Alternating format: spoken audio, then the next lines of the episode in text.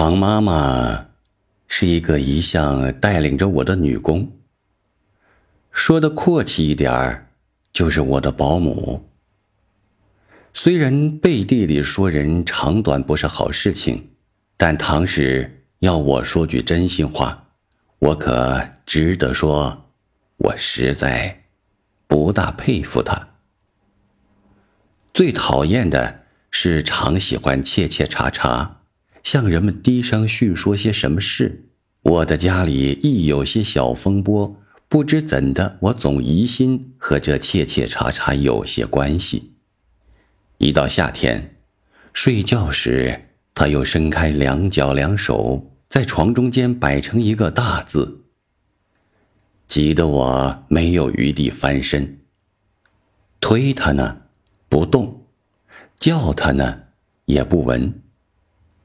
他教给我的道理还很多，例如说人死了不该说死掉，必须说老掉了；饭粒落在地上必须捡起来，最好是吃下去；晒裤子用的竹竿底下是万不可钻过去的。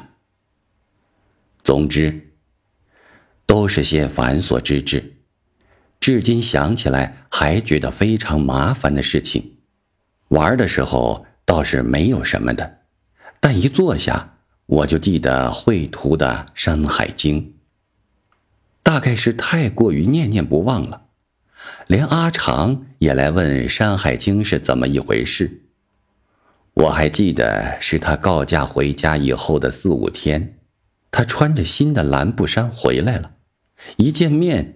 就将一包书递给我，高兴地说：“哥，有画的《三横经》，我给你买来了。”我似乎遇着了一个霹雳，全体都震悚起来，赶紧去接过来，打开纸包，是四本小小的书，略略一翻，人面的兽，九头的蛇，果然都在内。这又使我发生新的敬意了。别人不肯做或不能做的事，他却能够成功。这四本书乃是我最初得到、最为心爱的宝书。我的保姆常妈妈即阿长，辞了这人世，大概也有了三十年了吧。我终于不知道他的姓名，他的经历，仅知道有一个过继的儿子，他大约是年轻守寡的孤孀。